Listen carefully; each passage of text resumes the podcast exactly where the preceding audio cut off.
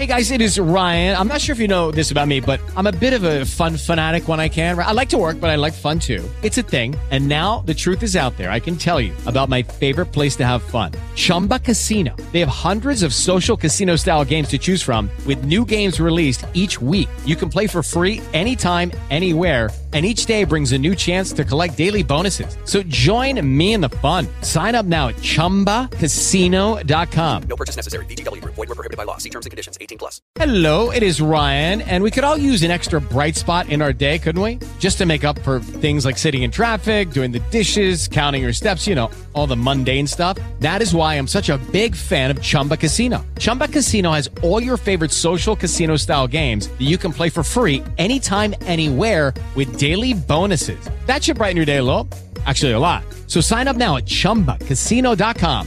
That's chumbacasino.com. No purchase necessary. VGW. Void were prohibited by law. See terms and conditions. 18 plus.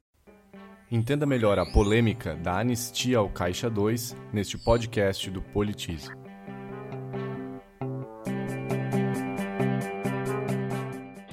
O pacote de 10 medidas contra a corrupção proposto pelo Ministério Público está em discussão na Câmara.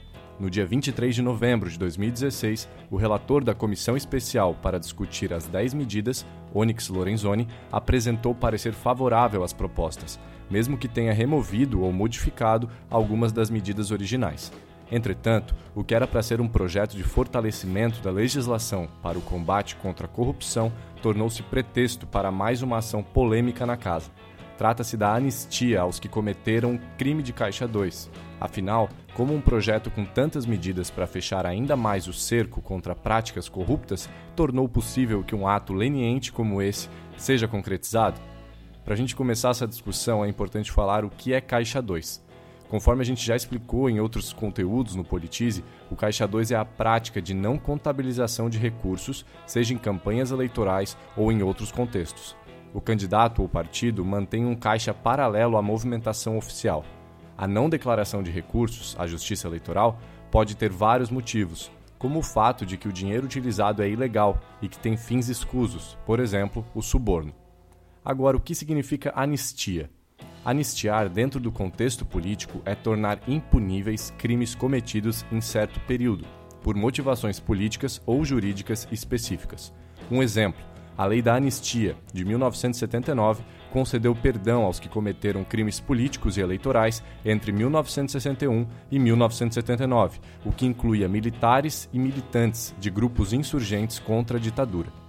Agora, como a anistia ao Caixa 2 pode ser incluída em um projeto anticorrupção? Bem, projetos de lei discutidos no Congresso passam por um processo de várias etapas, conhecido como processo legislativo. Normalmente, após apresentados, passam por revisão de comissões e do plenário das casas legislativas.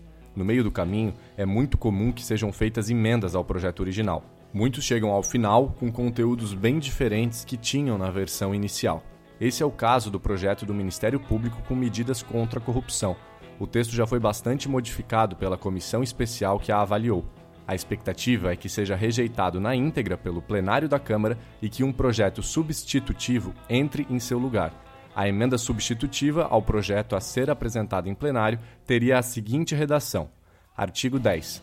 Não será punível nas esferas penal, civil e eleitoral doação contabilizada, não contabilizada ou não declarada, omitida ou ocultada de bens, valores ou serviços para financiamento de atividade político-partidária ou eleitoral realizada até a data da publicação desta lei.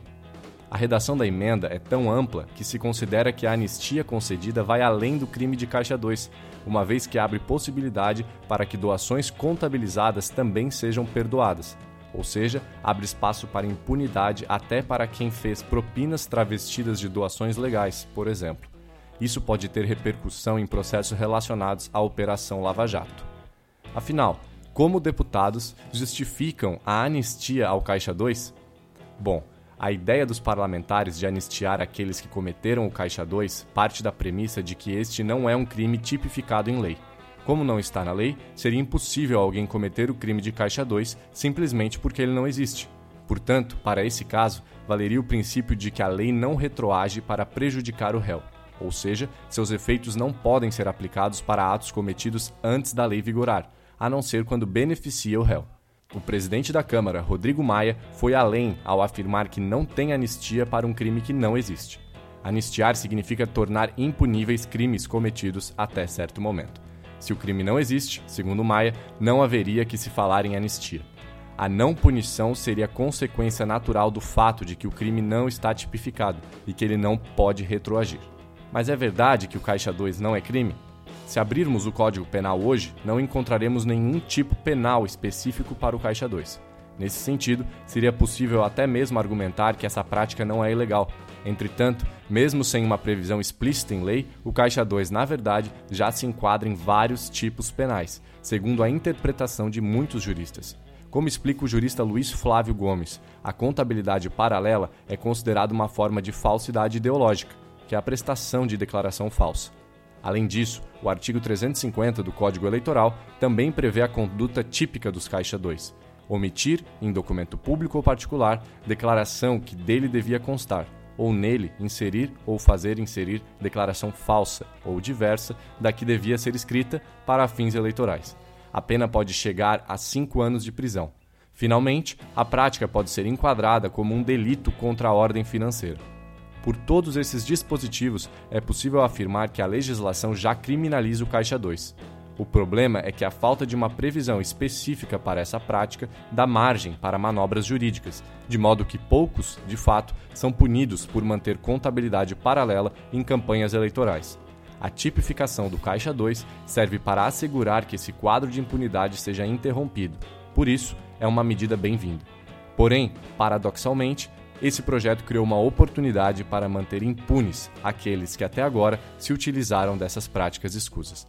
Para saber mais sobre esse assunto e muitos outros, acesse o maior portal de educação política do Brasil, politize.com.br.